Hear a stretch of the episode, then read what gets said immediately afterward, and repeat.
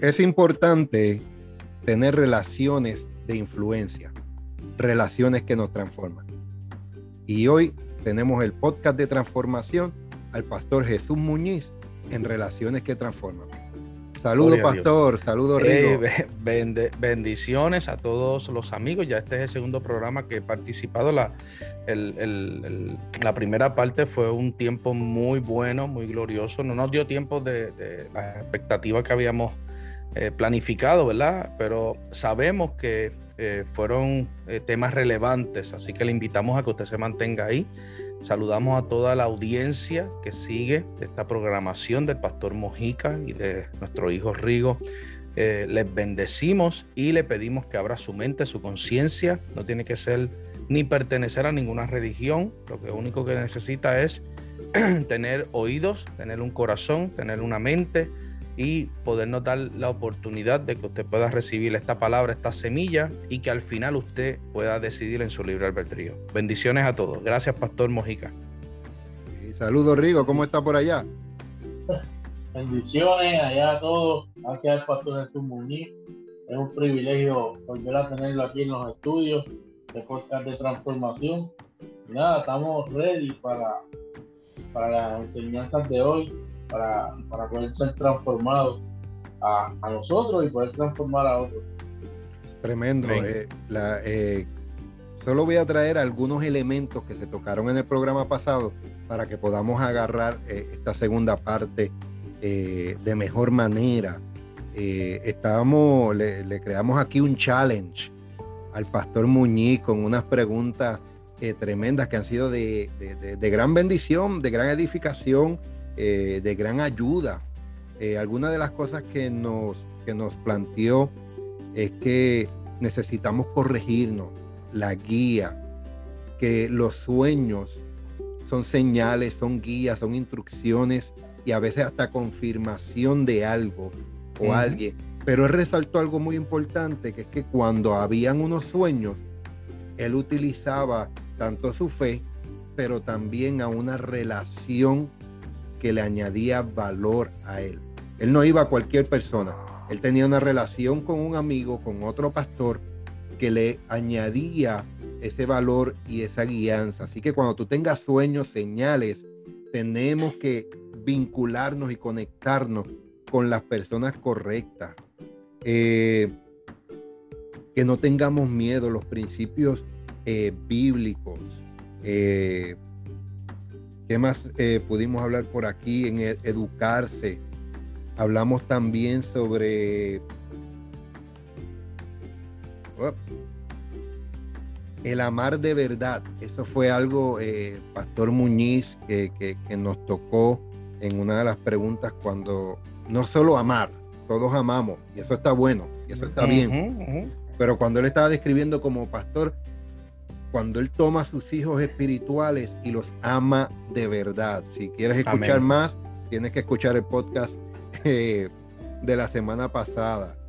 Eh, que todo puede ser tu mejor amigo o tu peor enemigo. Eso es, señor. Hablamos de la diferencia de religión y relación. Eso fue tremendo y, entrar en eso nos cogería de nuevo todo el programa. No, no, es que, oye, de hecho, eh, Pastor, ¿verdad? Y perdona que le interrumpa porque esto es un tema muy, muy relevante en el tiempo presente, porque Dios nunca quiso una religión.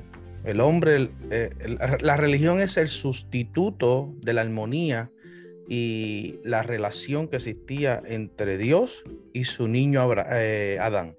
Así que una vez el hombre peca, el hombre eh, crea la máscara o crea el sustituto de lo que es la religión. Y la religión ha sido la causante de, la, o la razón, ¿verdad? Por la cual el, reino, eh, el mensaje de las buenas noticias, no ha podido tener, quizás ha tenido éxito. Y la iglesia está en victoria, la iglesia no está en derrota. Y esto es importante que usted lo entienda, que la, victoria de la iglesia no depende de las condiciones presentes.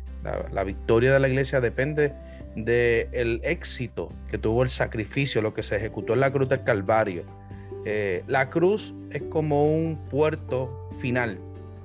Llegamos a la cruz y ese es el puerto final. Ahí se resolvió todo, toda situación. Te podrá decir, pastor, pero que, y las situaciones que yo estoy pasando no tienen que ver con la cruz. no dice que, sino, porque a lo, lo que me refiero es que nos fue entregado o se despertó en nosotros la capacidad de esa relación, ¿verdad? Y la capacidad de poder tomar la decisión y despegarnos y salir, porque en nosotros hay una parte religiosa. Y eso yo le enseño, ¿verdad? Pues, uno de los primeros reyes que estoy enseñando los miércoles acerca de los reyes, eh, que estas son las partes o los fragmentos del alma. Una de las partes de nuestra alma es religiosa. Y siempre es, y cuando llegamos a un reino, queremos meter la religión en esa relación. Uno llega a una iglesia y quiere imponer lo aprendido, la, costumbre, la tradición. Pero eh, la cruz eh, fue el lugar, ¿verdad? O el, acto donde se resuelve esto. Por eso es que el pastor Mójica dice que este asunto de la relación, del hijo, etcétera, fue uno muy profundo porque aquí Pastor Mojica y Rigo están eh, aquí está la causa del caos. hasta que el hombre no entiende que se trata de una relación, hasta que no hay un despertar, y usted podría estar en una iglesia, y usted podría hablar lengua, y usted podría levantar las manos, etcétera, y ser un rotundo religioso. Pero cuando usted comprende que esto no, no es religión, es relación, y usted vuelve de regreso a ese Edén. El Edén representa la plataforma donde Dios hablaba con su creación, con sus dos hijos, con Adán, con Eva, sin ningún problema, sin ningún inconveniente. Y usted regresa a esa plataforma, la cruz lo regresó a esa plataforma. Ahora, ¿cómo le podemos llamar entonces, ¿qué le, qué, ¿cómo, pastor, cómo se llama? ¿verdad? Esa pregunta se la tienen que estar haciendo algunas personas. Yo estoy pasando una crisis, yo estoy pasando un momento difícil, yo estoy atravesando X o Y razón. Bueno, pues esas son las situaciones que acompañan. ¿Significa eso que usted va a estar en derrota porque tenga que pasar alguna enfermedad, algún conflicto, alguna situación? No porque Jesús mismo dijo que en el mundo tendríamos aflicción, pero que confiáramos porque ya él había vencido. Así que nosotros tenemos la capacidad y usted tiene la capacidad de vivir una vida de victoria. Pero para que usted pueda vivir una vida de victoria, usted tiene que entender y, tiene que estar claro que Dios eh, lo que desea y lo que cuando envió lo mejor de Él, que es su Hijo, por lo mejor de nosotros que somos, por lo mejor de la tierra que somos nosotros, eh, lo envió para restaurar la armonía la relación que existía. Lo, expliqué la semana pasada, ¿verdad? En el, programa que, se transmitió hace algunos días atrás. Uno de los significados, lo, lo quiero volver a repetir para que usted pueda entender el pensamiento, es que, por ejemplo, Juan 3.16 dice, porque de tal manera amó Dios al mundo. cuando pensamos al mundo, pues pensamos en el, en el cosmos, en la tierra, etcétera, X o Y razón, ¿verdad? Es importante que usted entienda que una cosa es tierra y otra cosa es mundo. el mundo no es la tierra. Y está, usted tiene que hacer la diferencia. El mundo son los sistemas que gobiernan la tierra. Esos sistemas, cuando Adán peca, los cede y, y, el desafío que nosotros tenemos delante de nosotros es recuperar esos sistemas con el reino de Dios, con el mensaje. Así que el reino de Dios va más allá de lo que quizás usted piensa que es estar en un lugar, en un templo, etcétera, levantar las manos, bajarlas. No, no, no. el Evangelio del Reino va más allá. El Evangelio del Reino es un evangelio que es abarcador, es un sistema abarcador, en donde se rompen muchas ideas que nosotros tenemos acerca de lo que es el reino de Dios, ¿verdad? Eh, si yo le digo a usted que el Señor dentro del buen propósito de Dios está que eh, usted sea un abogado Cristo, que usted sea un médico Cristo, que usted sea eh, un servidor público Cristo. Y, si yo le digo que ese, usted nació para eso, usted me va a decir, no, pero como que yo, pero es que a mí me enseñaron que yo nací para ser pastor y evangelista y profeta y apóstol. Sí, algunas personas, pero no todo el mundo nació para eso. Esto es pesado, es pesado, pero la realidad es que esto es más abarcador. Posiblemente usted no nació para ser pastor. Posiblemente yo quisiera decirle que usted va a ser un profeta, pero te tengo, te tengo que decir que no vas a hacer nada de eso. Pero posiblemente yo nací para ser un pastor, un profeta, pero tú naciste para ser un médico Cristo. Porque la iglesia y la tierra necesita las réplicas de Cristo, las profesiones también. Entonces tenemos que romper todo esto porque una de las de, los cánceres o del, daño letal que ha dejado la religión es hacernos creer que nuestra aspiración, una vez entendemos el evangelio del reino, es ocupar posiciones dentro de lo que entendemos es la estructura religiosa. Y, yo comparto esto aquí porque este programa, pastor, ¿verdad? Y me, disculpa que, me, desvíe, pero no me estoy desviando del tema, es, lo mismo. O sea, cuando Adán estaba en el huerto, allí no se iba a levantar un templo. Porque el templo o la experiencia de culto era al nivel que Adán fuera un buen gobernante.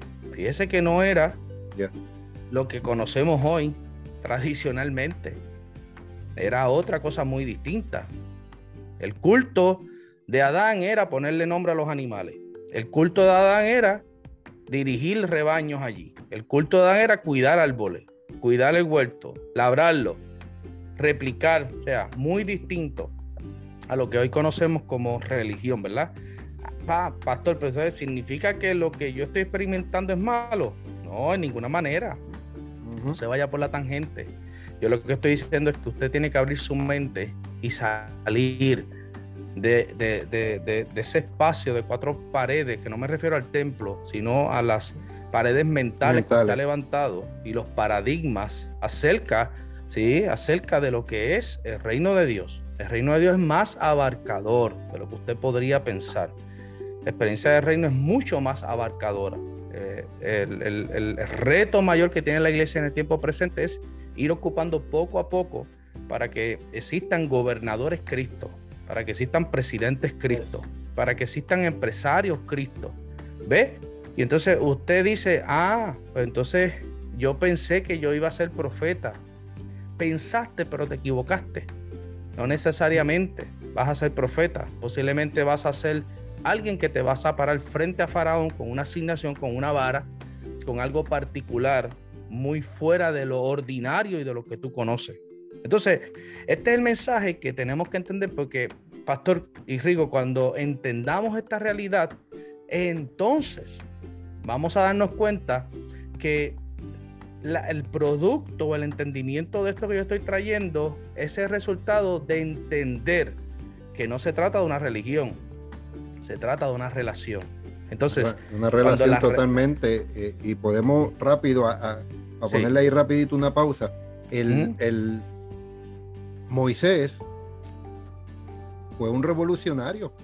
Claro, claro. Donde movió una multitud de personas y los liberó y los libertó. El David fue un rey. José fue un administrador financiero. Y podemos seguir nombrando personas en la Biblia que no tenían títulos de apóstol, eh, pastor, maestro, evangelista, y no lo tenían. Oh, tenían una profesión que reflejaban a Cristo. Fíjate, el eh, pastor, que una de las, como el hombre desde el principio, esto le pasó al pueblo de Israel cuando salió de Egipto. Cuando el pueblo de Israel sale de Egipto, eh, el Señor le dice a Moisés que se prepararan durante tres días, esto lo vemos en el libro de, eh, Deuteronomio, esos primeros cinco libros, que se prepararan porque él iba a descender, En ese momento el Señor descendía, porque no está en el pacto de la gracia, el Señor no desciende porque el Señor ya está dentro de nosotros. Así que esto es bien liberador porque nos quita muchos eh, errores que muchas veces decimos nosotros los predicadores, en donde decimos, wow, el culto estuvo bueno porque el Señor descendió. Entonces, si el Señor descendió, ¿dónde estaba? Unos oh, es que Exacto, nos visitó. Entonces llegó el Señor. Fíjate que a las 11 se apareció el Señor. Entonces, las preguntas que nos tenemos que hacer es, ¿de dónde aprendimos esto? De la religión, porque en el Antiguo Testamento la relación del hombre con Dios estaba constituida en una religión. Entonces, Dios nunca quiso una religión, una religión, Él siempre quiso una relación. Y cuando, de hecho, cuando lo saca de Egipto, eh, los lleva a un monte, ¿verdad? Y, le dice a Moisés, mira, prepárense tres días, etcétera. Y allí, eh, Ellos se prepararon y dice la Biblia que entonces algo comenzó a ocurrir. Y Moisés estaba allí y Dios comienza a hablarle a Moisés, pero cuando ellos comienzan a experimentar eh, las señales o, lo, que estaba ocurriendo allí eh, en el clima, dice que había un viento, un terremoto, etcétera.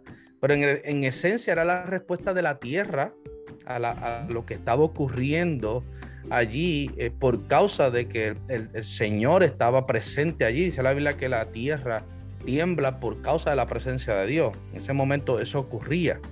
Así que eh, cuando esto ocurre, dice la Biblia que los israelitas le dijeron a, Moisés, dile a Dios que no nos hable, porque vamos a morir. Fíjese, esa es la idea, pero la pregunta es, ¿quién, ¿quién concluye que iban a morir? Su propio ego, porque el ego dentro de nosotros no desea que tengamos una relación, que escuchemos a Dios, porque oír a Dios es equivalente a la muerte de nuestro peor enemigo, que somos nosotros mismos.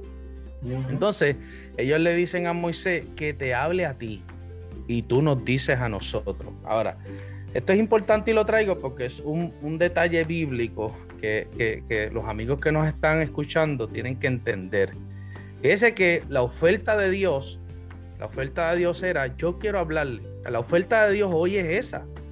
Dios quiere hablarle a la gente. Dios quiere ministrarle a la gente desde la experiencia, la posición donde ellos están expresando a Cristo. Pero en ese momento, el pueblo de Israel dijo que, no, que nos hable. Entonces, ¿qué, ¿de qué estamos hablando?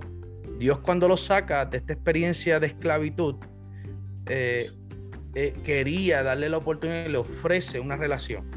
Porque el hablarle es equivalente, ¿vale? Y cuando vamos a los textos originales, es equivalente a la intimidad.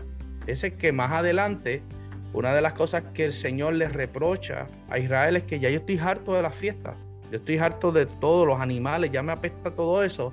Vamos a sentarnos a hablar. Así que lo importante es que los oyentes entiendan que hablar es equivalente a intimidad. Es parecido a la intimidad que un hombre y una mujer casados tienen. Correcto. Son uno. Así que las palabras, el hablar es equivalente a eso. Y de eso es que se trata la relación. Pero ellos dijeron, no, queremos seguir perpetuando la religión. ¿Y cómo así, pastor? Bueno, porque ellos perpetuaron que siguiera Dios hablándole a Moisés y que Moisés le dijera a ellos. Y a partir de ahí, por causa del rechazo, esto, este, este pueblo se comportaba así de esa manera. Porque de hecho, cuando le piden un rey a Samuel, Dios le dice, dáselo. Pues no, te están rechazando a ti, tranquilo, deja el lloriqueo. Te están rechazando a mí. Porque dentro en nuestra naturaleza, ¿verdad? Si no la sabemos controlar y, y trabajamos en, la, en, ese arrepentimiento que debe ocurrir en nuestra alma, siempre la tendencia va a ser a buscar un sustituto que no nos lleve a hacer nada y que otros hagan por nosotros la experiencia de, de vida con Dios. Por eso es que vamos a ver siempre personas dentro de la iglesia querer seguir perpetuando prácticas religiosas y no migrar más allá de poder tener una relación como la oferta. Relación es que Dios nos hable y nosotros le hablemos a Él, que es equivalente a una intimidad. Esto es bien profundo, mal, de verdad, perdona, pero es importante que las personas entiendan, porque aquí, si usted me pregunta a mí, ¿Cuál es la razón del caos en el mundo hoy? Es porque el hombre se sigue comportando de la misma manera que se comportó Israel en ese monte. Dios quiere hablarle. ¿Para qué Dios quiere hablarnos? Esa es la pregunta. ¿Para qué Dios quiere hablarnos? Esa es la pregunta que tenemos que hacernos. Pues nos quiere hablar porque Él tiene las respuestas que nosotros necesitamos para poder tener una vida correcta, una vida de éxito, una vida próspera, pero no, rechazamos la oferta de Dios porque preferimos que Dios siempre le hable o al pastor, al profeta. Por eso es que la gente es adicta, es adicta a, otras personas que le digan qué hacer. Por ejemplo, si, si usted lo ve, lo, que es lo más popular en las redes sociales, cuando alguien prende un ra, una música eh, de estas proféticas y empieza a hablarle a la gente lo que le va a pasar, lo que Eh, eso, eso es religión. Se pierde la perspectiva de lo que es el ministerio profético. Eso, eso es, eso es eh, en vez de leer el horóscopo, buscar escuchar el es horóscopo. Es algo parecido, pero, pero, pero volvemos a lo mismo, porque esa, esa es, eso es lo que está dentro del hombre. Y el hombre siempre. ha han sido mal administrador de la palabra de Dios. Claro, claro. Entonces tenemos que emigrar. El reto, yo le digo que el reto, ¿verdad? En esta, en esta introducción de, las preguntas que vamos a, hoy a compartir es, vamos a migrar. Vamos a preguntarnos si realmente tenemos una relación con Dios o todavía seguimos rechazando la oferta de Dios, que es sentarse a la mesa. Abraham tenía una oferta, de, eh, Abraham hablaba con Dios. Es de que cuando, cuando cuando el Señor le dice a Abraham que va a destruir a Sodoma y a Gomorra, ¿qué, Dios, cómo Dios se expresa de Abraham? Encubriré yo algo a Abraham que es mi amigo. Así que lo que significa es que había una intimidad. Ellos hablaban. Cuando usted habla con Dios y Dios le habla, es equivalente a una intimidad. No hay religión, es intimidad. Por eso es que Abraham en cada experiencia de vida que tenía con Dios, nadie le decía que ofrendara. Él ofrendaba no respondía a llamados, sino que él, cuando Dios le hablaba, levantaba un altar y ofrendaba. Porque a quien único le molesta el asunto de sembrar, de diezmar, de ofrendar, es a un religioso. Pero aquel que tiene intimidad con Dios sabe que está asociado con un dador. Y cuando tú te asocias a un dador, tú te conviertes en un dador. Así que nadie te tiene que recordar. Yo eso lo digo a la iglesia, en el pacto de la gracia nadie debería decirle a la gente que ofrende. La gente debería interrumpir el servicio y llenar el lugar de ofrendas. Pero esto sucede o sucederá, yo tengo mucha esperanza, a la medida que la gente migre de la religiosidad a la relación, de la religión a la relación, que se desligue porque, y con esto termino, religión es atadura. Relación es vivir en libertad. Así mismo es, y esa es la, y esa es la introducción. Para Ese Rigo se está gozando. El problema aquí es que Rigo, Rigo se goza, Rigo, yo creo que Rigo se te piensa que está ahí sentado un miércoles escuchándome, porque tú lo ves gozándose. No, no, y entonces e, e, e, esa mezcla del final del programa pasado con la introducción del programa de hoy, y algunos se estarán todavía preguntando, ¿por qué el pastor Muñiz una relación que transforma? Es por este mismo tipo de conversaciones. Sí, señor. Porque entonces nos trae un entendimiento mayor a una verdad. A una verdad. Dejemos de, estar buscando el pastor, deme una palabrita, profeta, deme una palabrita. Exacto, exacto. Ten tú la palabrita con el Señor. Pastor Omar, al, al programa anterior, el que, va a salir antes de este, eh, hablamos de actitud. Y eso es más o menos lo que, lo que hoy nos está trayendo. Que tenemos que tener buena actitud para poder recibir esa palabra, esa relación con Dios. Y porque, Rigo, la, la, buena actitud es el resultado de la relación. Por eso es que el reino es un reino de relaciones. Pero tú no puedes tener relaciones si no tienes una relación con tu Dios. Somos lo que entendemos de la relación acerca de Dios y nosotros. Es imposible. Un religioso nunca va a poder tener una buena relación o una relación estable con las relaciones del reino. Eso esto tiene que estar claro, tiene que estar presente. Porque a la medida que emigremos de esta religión, ¿verdad? esta mentalidad de religioso, vamos a ir entendiendo y vamos a poder ser efectivos. Porque, y, ¿verdad? y no debo decir esto, pero lo voy a decir, ¿verdad? Porque esto es una plataforma donde podemos hablar. Eh, o sea, si usted piensa que usted, si usted no hace lo que tiene que hacer, si, si esta generación no migra de la religión a la relación, yo le tengo una noticia. Va a morir completa. y Dios va a esperar a la próxima. Ah, usted dirá, pastor, pero es que yo sigo sintiendo la presencia de Dios. Pues claro, pues si, si el Señor está, Padre, Hijo, Espíritu Santo está dentro de usted. Constantemente, 24 a 7. Ahí no hay alternativa. La presencia está bañándose, hasta cuando está sentado en el baño, constantemente, porque es una relación, eso es, el producto del nuevo pacto. Ahora, hasta que usted no migre, hasta que no migremos de la religión a la relación, esto, créame que Dios va a esperar porque no se trata de, lo que usted entiende o lo mejor, más cómodo que usted pueda tener. Se trata de que cumplamos con las expectativas de Dios en el único propósito. Y esto es otra cosa que y, voy a aprovechar y, voy a traer por aquí. Y dirán, y dirán, y dirán, no, este pastor está inventando. Mira, yo te, te, lo voy a confirmar. que me, que, me busque el texto bíblico, pero nada, que busque la Biblia, yo no tengo problema. Y si tengo que pedir disculpas en otro programa, los pido. Es que yo lo voy a confirmar. El mismo Dios dijo: Este pueblo se va a quedar 40 años dando vuelta en el desierto para que el próximo entre. Porque el próximo que entró, esa próxima generación que entró a la tierra prometida, dijo: Espérate, ya yo entiendo lo que Dios me quiere dar.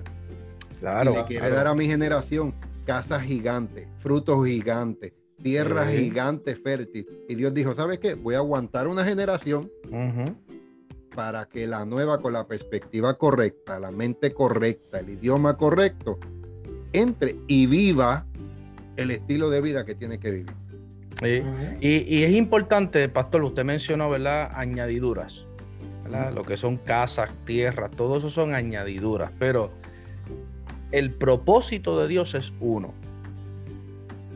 Fíjese que toda la trayectoria de Israel, toda la trayectoria de Israel, toda, completa, fue protegida para que se lograra el sacrificio de la cruz. Más nada. Ahora, ser fiel a ese interés único de Dios, que es el buen propósito de Él, hizo que se manifestaran las cosas que sí estaban en el corazón de Dios, como dijo el pastor Lomar, casas, tierras, todo eso, porque la voluntad de Dios es buena, es agradable y perfecta. Eso son añadiduras, no son bendiciones. Porque una casa no puede ser una bendición. Una casa es una añadidura. Porque la, la bendición es una posición en el pacto de la gracia. Eso es así.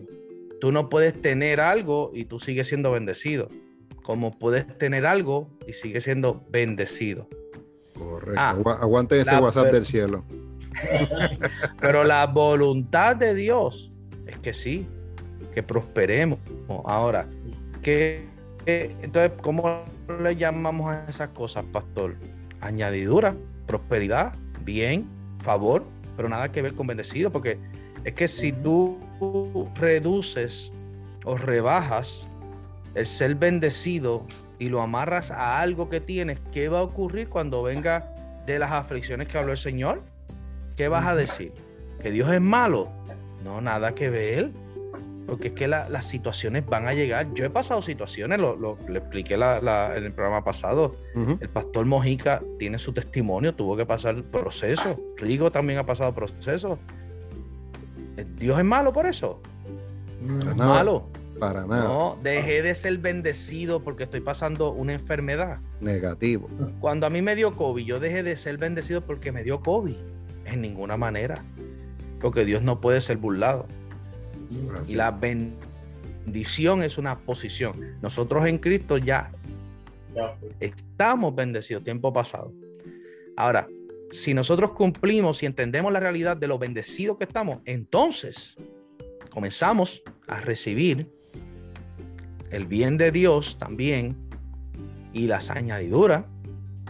Y si cumplimos con los principios y cumplimos con la parte que nos toca a nosotros, entonces comienzan a manifestarse todas estas cosas que son provisiones, añadiduras, prosperidad, pero es importante que entendamos una cosa de la otra, para no repetir. Eh, fíjese que estoy, estoy, usted me puede decir, ah, pero ese pastor, búsqueme el texto bíblico. Lo debatimos, le damos la oportunidad. Usted entra aquí en el Zoom y ya. Y ponga su comentario en el Spotify o YouTube. y yo se lo conté, usted me dice, no, usted es un blasfemo. Ok, no hay problema. Ahora, soy blasfemo, búscame el texto y búscame el fundamento bíblico. No me vengas con lo que siente. Yo no discuto con gente que siente, yo discuto con gente que entiende. Ok. no, me digas que sientes decirme que sentiste que yo soy un blasfemo porque estoy hablando todas estas cosas. No, no, no, no. Yo hablo con entendidos. Con entendidos. Yo hablo con gente que ve, que, puede ver. a transformarse. Exactamente. Así que ahí les dejo ese WhatsApp. ya, ya, ya, vieron porque, porque es un invitado como, como el tema, relaciones que transforman. Porque una de las preguntas que tenemos aquí es, ¿con quién se juntan los pastores? Entonces le hago la pregunta, ¿verdad? El pastor que está con nosotros en Muñiz. ¿Con quién se junta, con quién se juntan los pastores? Por ejemplo, con tipos de influencia. ¿Qué influencia? Lo que tú me preguntas, Rico, es que, que, qué grupo yo busco para influenciar mi vida. Para, exacto. Bueno, el, el, pastor tiene un reto bien grande, ¿verdad? El pastor, eh, el pastor debe ser de todas las personas en una congregación. No puede tener la acepción de personas. Yo trabajo conmigo mismo para asegurarme de que yo, que las personas sientan que, que yo como pastor soy de todo el mundo. Pero también hay asuntos que muchas veces requieren de aspirar a tener relaciones que influencian. Entonces, por ejemplo, como pastor, ¿qué yo debo buscar que, o qué relación yo debo aspirar a, tener que influencie mi vida? ¿verdad? Bueno, en mi caso, yo tengo un apóstol, el apóstol Rodolfo Fon. En este tiempo presente, durante todos estos años, ha sido la influencia más grande de mi vida. Entonces, en, el aspecto de relaciones, también, ¿verdad? A ese nivel, pues uno sigue eh, eh, clasificando lo que son las relaciones. El mismo Jesús tenía su grupo más íntimo. Jesús hablaba con los discípulos asuntos que no hablaba con la muchedumbre. Y no era que no quería a esas personas, no los amaba. Porque muchas veces la Biblia dice que Jesús miraba a las multitudes y se compadecía. Había amor. Ese término compadecer es un, interés eh, del Padre de, asegurarse que esas personas estaban bien. Pero los asuntos más profundos de la vida del ministerio de Jesús, o cuando él quería compartir eh, o descifrar, ¿verdad? Eh, en el aspecto, porque traigo el, ejemplo de eso y usted me dirá, pero es que Él es Dios. Y, tiene, te doy toda la razón. Pero aunque es Dios, debe ser una influencia para nosotros y un ejemplo para escoger las personas que influencien nuestra vida. Es decir, yo, yo tengo un apóstol, tengo líderes, tengo un grupo, tengo un consejo pastoral, tengo amigos y tengo relaciones y tengo la iglesia. Y, es importante porque, y dentro de todo eso, tengo una influencia mucho más fuerte que muchas personas no mencionan, pero en mi esposa. Mi esposa es una influencia grande en mi vida. Y, hay veces que hasta cuando voy a predicar, si hay algo que no está bien, eh, no puedo fluir. Así que esta, eh, eh, esa figura, ¿verdad? que somos uno, también es un factor influyente. Así que es importante que aspiremos a tener, y eso no significa porque el grupo de trabajo de Jesús no era perfecto. Allá había un ladrón, había un bipolar, habían personas volátiles, un dudoso, habían eh, bipolares, dije, ¿verdad? Sí. Eh, este, personas que deseaban que cayera fuego y descendieran, y habían gente que estaban, vivían un exceso de amor, como Juan, ¿verdad?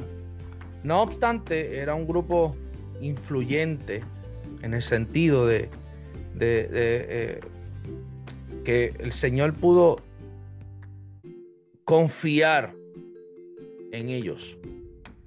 La asignación más importante para la cual Él vino a la tierra. Así que esto es importante que lo repasemos porque hay muchos, muchos creyentes que buscan relaciones, pero las, buscan las relaciones incorrectas. Relaciones que los contaminen, que dañen su fe. Usted tiene que asegurarse, como empresario, como médico, como abogado, asegurarse que quien esté influenciando su vida, en vez de hacerle un bien, esté dañando esa fe, esa capacidad de creer, de ir por más. Así mismo es, es, sumamente importante con quién te juntas. Con quién te juntas. hay un dicho que dice en el mundo, ¿verdad? Que es del mundo, pero es un dicho muy raro. Dice, dime con quién andas y te diré quién eres. Y, traducido a lo espiritual, dime con quién andas y te diré el nivel espiritual en el que estás. Claro, exactamente. O el entendimiento, ¿verdad? El entendimiento es importante, ¿sabes? Yo creo en niveles, pero en el pacto de la gracia estamos plenos. Esto es otra cosa que hay fuerte, ¿verdad? Pero el pastor Omar se queda ahí como.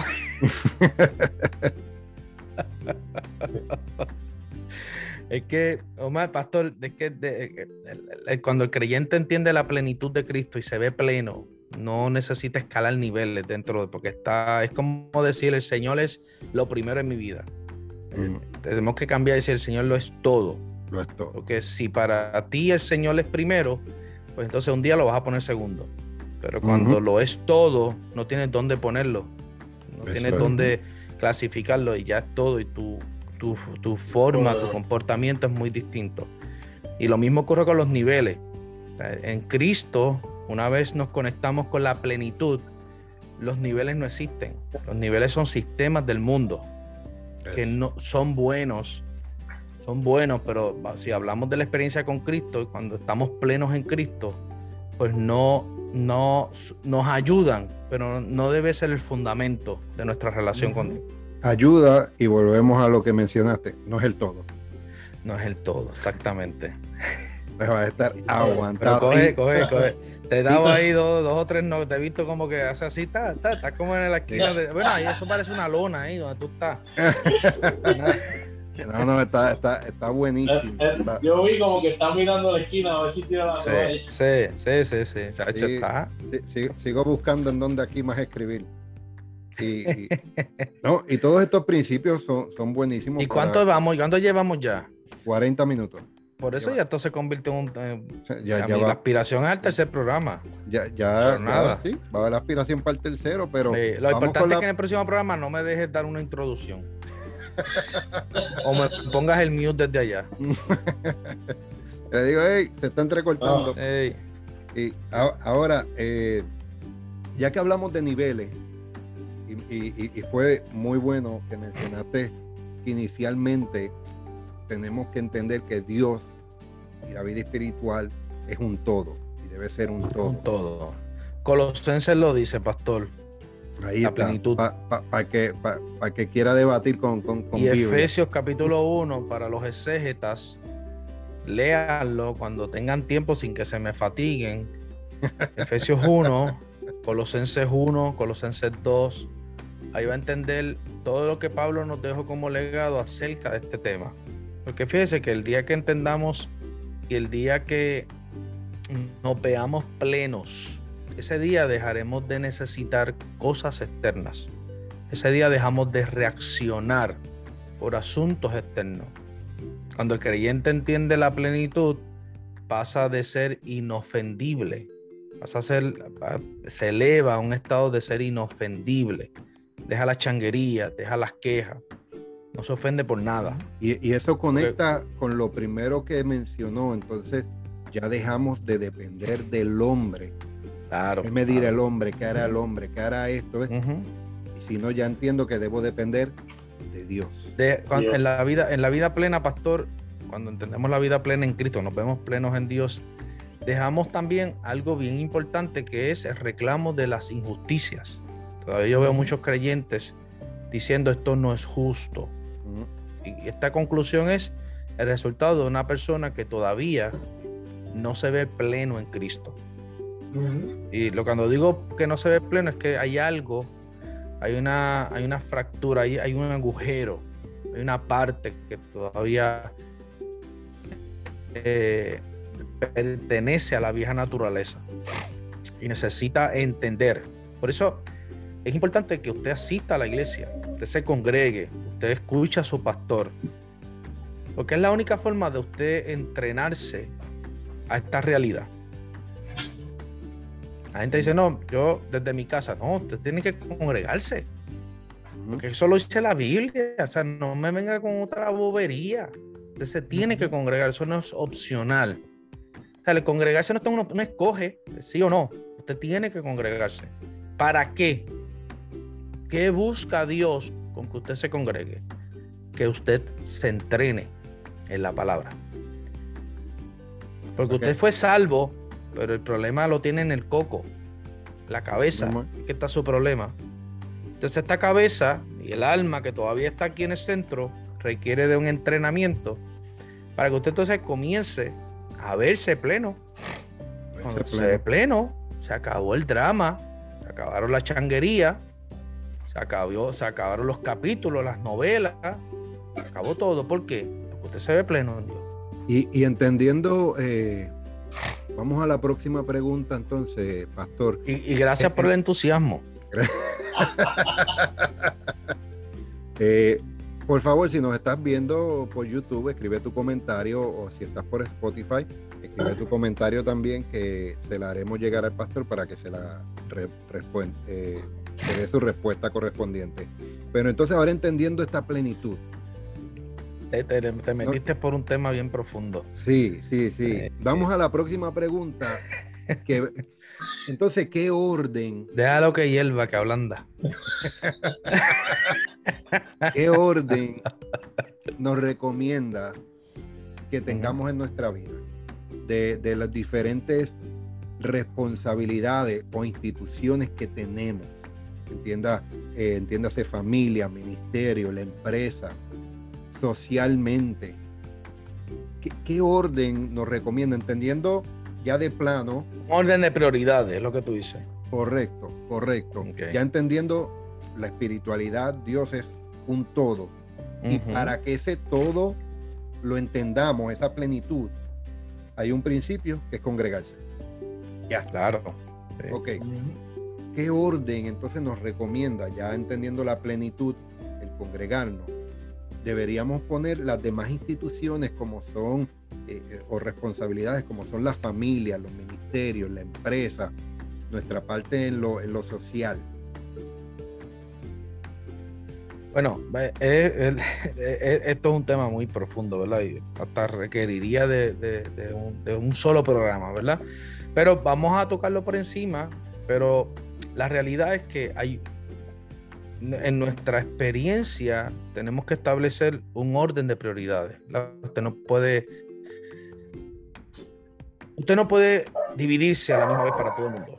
Usted tiene que establecer un orden. Eso es parte de, nuestra experiencia como creyentes. Si usted me pregunta a mí qué orden debe existir en la ecuación de nuestra vida como creyentes. Vamos, esa, esa pregunta en ese orden se oye mejor que lo que yo hice. Sí, sí. y bueno, pero acuérdate que tú activas ahí la llaga y yo sigo por ahí hablando. Eh, número uno, la familia. Ese debe ser el, si usted, ¿verdad? De hecho, todos los, los modelos de éxito, los multiniveles, siempre hay una escala de valores y de prioridades, ¿verdad? Está lo que es la, las pirámides, pues vamos a pensar que es una pirámide. Entonces, la puntita número uno, en la pirámide debe estar la familia, número uno. Después de la familia, debe estar el interés de la comunidad de fe donde usted se congrega. Esa experiencia con Dios. Sin desconectar la plenitud, que es Dios. Entonces, Dios es el triángulo. Claro, claro que sí. Para que la gente pueda tener ese picture completo así. Sí, sí. Y en ese orden de prioridades, ¿verdad? ¿Qué, hace? Pero es bien importante, traje la pirámide, pastor, porque en la pirámide pues, vemos ¿verdad? Esa, ese orden de prioridades. Está la familia, está que aunque parece que la familia es primero, pero cuando lleguemos a lo tercero, se va a dar cuenta que lo tercero sostiene lo primero. Ok. Así que, que la, esa, esa, si vamos, vamos a hablar de tres cosas que deben, de ser, deben ser establecidas en la ecuación de las prioridades en nuestra vida como creyente. Familia, la iglesia y tercero, Dios. Y cuando digo la iglesia me refiero a la congregación. Porque la congregación, se supone que en el pacto de la gracia, se, nos congregamos para ser entrenados para entender lo que yo paso entonces a establecer como lo tercero. Y lo pongo tercero porque lo, del medio, lo segundo, te entrena para entender lo tercero. Y lo tercero está, ¿qué sostiene entonces lo primero y lo segundo? Lo tercero que es Dios. Pareciese como que está en tercer lugar, pero está en primer lugar. Pero en el orden natural está la. Exactamente. Y ese es el fundamento. Hablando. ¿Ah? es lo fuerte. Lo fuerte. ¿Por Porque eso sostiene. Ese es el fundamento. De hecho, el fundamento es lo que sostiene cualquier cosa. Y de aquí entonces sale cuando tenemos claro estas tres cosas en nuestra vida. Entonces podemos comenzar a, estar claros en las prioridades de los asuntos sociales, nuestro trabajo, etcétera. Y ahí entonces nos convertimos en mayordomos en esa, en ese, en esa experiencia como mayordomos de, para poder establecer todas estas prioridades que las podemos establecer de la forma correcta cuando estamos claros en la pirámide principal, que es familia, iglesia y Dios. Y eso, y entonces eso nos lleva a la próxima pregunta. Déjame ver, ¿quieres terminar aquí o, le no sé, vamos a la, bueno, vamos a la tercera pregunta y después nos vamos porque. Rigo, ¿cuál es, cuál es la próxima pregunta? ¿Cómo podemos equilibrar la necesidad? Las necesidades, las necesidades. ¿Cómo? Perdóname. ¿Cómo podemos equilibrar las necesidades? Por ejemplo, las personales, las empresariales, las familiares o las congregacionales. Tú estás hablando de la mayordomía del tiempo. ¿Nos referimos a esa pregunta? Equilibrar, balancear. Balancear, ser, ser mayor. Ok. Bueno, primero que nada, todos tenemos el mismo tiempo. Todos tenemos 24 horas. Todos tenemos 365 eh, días y todos tenemos la cantidad de años asignadas. La Biblia habla de 80, 75. Los patriarcas que entendieron y vieron vivieron 120 años. Así que, la pero la realidad es que todos tenemos el mismo tiempo. O sea, al tener todos el mismo tiempo, eh, la diferencia entre el que tiene éxito y el que no es en aquel que sabe ser un buen gobernante o un buen mayordomo del tiempo asignado. Así que no existe tal cosa como alguien que diga, pastor, es que yo no tengo tiempo. Yo tengo que decirle, no, tú tienes tiempo, pero no lo sabes administrar de la forma correcta. Todos tenemos el mismo tiempo. Lo que pasa es que todo el mundo, ¿qué hace la gente? Oye, la, gente que más dinero tiene, parece que no lo tienen. ¿Cuáles son las características de la gente que, aspira o que, está, que son un millonario? Tú no lo ves viajando todos los fines de semana. Tú no los ves en fiesta. Lo vemos. Tú los ves trabajando en su negocio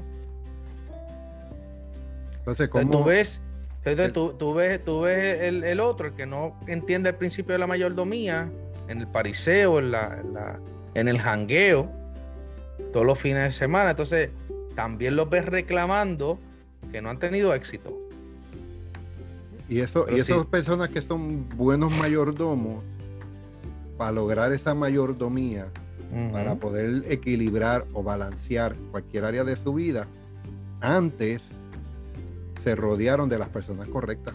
Claro, claro, porque tú tienes que aprender a mirar modelos. Modelos.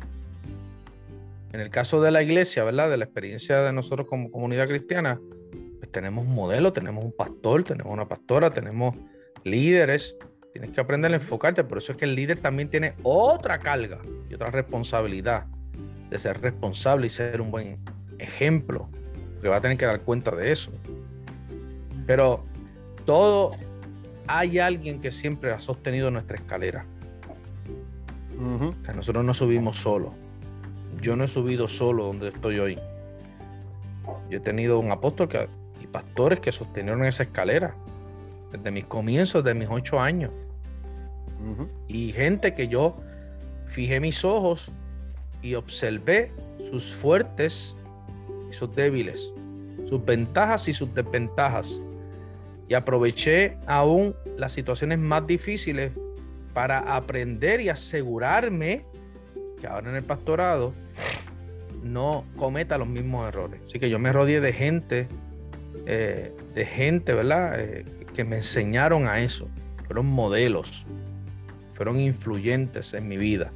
Todavía me falta por aprender, pero para eso tengo un apóstol que me va enseñando poco a poco para que a su vez yo pueda enseñar a otros. Correcto. Y, las personas que no tengan un apóstol o un pastor, mire, rodéate de las personas correctas en, de las áreas correctas. Porque yo cuando llamo a Rigo, fuera de lo que es para programa, o, eh, yo le pregunto sobre Rigo, ¿cómo puedo sazonar bien este steak? ¿Cómo puedo hacer bien este pernil?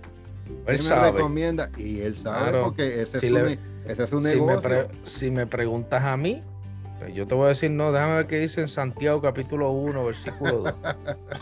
cada cual, pues Rigo es, Rigo es un chef Cristo porque te está dando una solución, porque eh, por eso es que tenemos que ver esto, la, experiencia de nosotros como creyentes, hay que replicarla.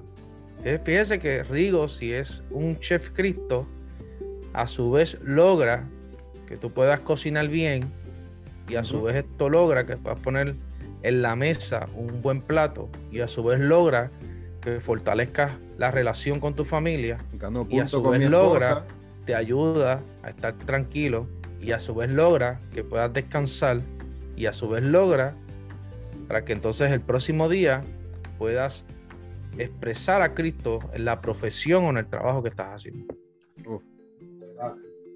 Ahí está, para que, para que el efecto domino de lo que... Otro WhatsApp. Otro WhatsApp. Sí, porque no tomes en poco las responsabilidades que tienes en tu no. No tomes en poco tus palabras. Eh, mire, Pastor, y, para terminar, ¿verdad? Porque ya, ya estamos ya ahí en línea. Ese es el problema. La distracción. O sea, mirar para el lado y descuidar el huerto pequeño que Dios ha puesto en tus manos. El, John Maxwell, John Maxwell, en uno de sus libros de liderazgo, menciona que las personas, una de las personas eh, más eh, introvertida, logra influenciar, puede lograr hasta influenciar hasta sobre 10 mil personas. y, el pastor Muñiz acaba de dar el ejemplo, como el Rigo, a través de la comida. Como una acción pequeña que una parece. Acción pequeña creó una influencia en mí, en mi familia, en el matrimonio, me, dio las energías, las fuerzas para el otro día yo irme a trabajar con compañeros amigos. Ahora, ¿qué, qué, pasaría si Rigo te dijera que le echaras una receta o hiciera una receta errada? Va a crear un malestar en ti, va a crear un malestar en tu esposa, te vas a acostar enojado. Fíjese, eso es importante en la expresión o la asignación que se nos ha dado en nuestras manos ser Cristo. Y, con eso estamos cerrando el programa de hoy. Y camino al tercer programa. Camino al tercero, que quedan. No, y el pastor Mójica eh, hay que estar pendiente porque es capaz de meterle tres preguntas más a las dos que quedan, pero estamos ready. Yo, yo, yo le impongo mano a la libreta para que se multiplique las preguntas. estamos listos. No, no, eh, entonces cerramos el programa de hoy entendiendo en esta relación que transforma con el pastor Muñiz, lo que tienes es lo que necesitas. Eso es. Lo que tú tienes es lo que necesitas, tus palabras, tus manos, la profesión, la manera de pensar. Es lo que Dios está utilizando en un tiempo como este, en tu familia, en tu comunidad, en tu lugar de trabajo, para hacer una influencia y añadir valor a otro. Pastor, importante, y con esto cierro, esto es la bomba nuclear. Por eso es que el Señor nos da lo que necesitamos, no muchas veces lo que queremos. El cojo que estaba en la puerta o el paradigma que estaba en la puerta quería limosna. Mm. Pero Pedro le dijo, no tengo oro ni plata, pero lo que tengo te doy, levántate. Y de ser un mendigo dependiente o pretender seguir alimentando lo que él quería, que era que lo siguieran llevando allí de mano, religión, igual a religión. Entonces la palabra de reino le dijo, levántate, toma tu lecho, anda, y dice que ese cojo saltó allí, porque eso es lo que hace el mensaje. El mensaje de, nuestra, de nuestro concilio, fe y gracia, nos lleva a involucrar a las personas y a romper con las dependencias. Entonces, las dependencias muchas veces es lo que queremos, pero el Señor nos da lo que necesitamos. Hmm. Ahí está notando mal. Entonces, es, que, eso va, eso, el, para el, Facebook. que estaba, el cojo que estaba allí, él, él quería la limosna. Pero Pedro le dijo, yo no te voy a dar lo que tú quieres, yo te voy a dar lo que tú necesitas. Levántate, ponte a trabajar e involúcrate en una asignación. Y con eso los dejamos. Gracias al pastor Jesús. Gracias, amado. Gracias, hijo. gracias a Rigo también. De la iglesia Fe y Gracia en Bayamón, Puerto Rico, en el área de Atotejas, al lado de JF Montalvo de Atotejas. Así que si quieren más información, puedes comunicarte también ahí con el pastor Jesús Muñiz o su iglesia al 787 517 8541 787 517 8541 búscalo en las redes sociales también como Pastor Jesús Muñiz y también busca su iglesia, Iglesia Fe y Gracia en Puerto Rico. Amén. Y hoy es 2 de febrero, la semana que viene, 9 de febrero, vamos a dar un programa especial dedicado al amor y la amistad, no a San Valentín, dedicado al amor y la amistad. Pero el 16 de febrero, manténgase conectado el pastor Muñiz va a tratar de terminar con esta entrevista tremenda. Y Gloria a, Dios, sí. Y, tenemos unas preguntas que te, voy, les voy a tirar el preámbulo ahí para dejarlos con las ganas, que se conecten en el próximo programa del amor y la amistad, pero también en el, el del 16 de febrero. Que yo quiero saber cuál es la opinión del pastor Muñiz sobre los que se hacen llamar ateo y no creyente. Aguántese, pastor, o le pongo. Sí, sí, Está bien, pero eso no, no, no, sí, sí, puedo meter mano a eso. O, o, le pongo mute. Ahí yo vengo con mi, ahí, ahí yo vengo con mi respuesta controversial. Ponle, ponle multa. Yo soy, yo, en, en esa, esas son las respuestas que yo me considero un problemático. pero eso es un término para eh, sacudir la conciencia de algunos paradigmas que todavía están metidos en la mente de nuestros hermanos los creyentes. Excelente. Y nos va a cerrar con una historia, una anécdota o un testimonio que va a transformar tu vida y yo te aseguro que no quedarás igual. Así que quédase pendiente aquí a los podcasts de transformación con el pastor Mojica de Paz y el líder Rigo Junior. Muchísimas bendiciones eh, hacia y Recuerde, y recuerde que lo que aprendieron hoy, que pueden ser Cristo profesión, de profesión. Que no importa que no sea pastor, que no sea evangelista, que no sea cualquier llamado, que está en la tierra para una asignación. Como dijo el pastor, Cristo necesita, Dios necesita que tú seas un Cristo en todos los lugares que, te, que, llegue. Posiblemente quieres ser pastor, profeta, apóstol, evangelista, pero no necesariamente a lo mejor naciste para hacer eso. A lo mejor naciste para ser un artista Cristo, un médico Cristo, un cirujano Cristo, un abogado Cristo, un empresario Cristo. Y no dejes de añadirle valor a otro, añadirte valor a ti para añadir valor a otro. Este fue el podcast de transformación con el pastor Mojica de Paz. Gracias. El líder Rigo Junior. Gracias. Bendecidos.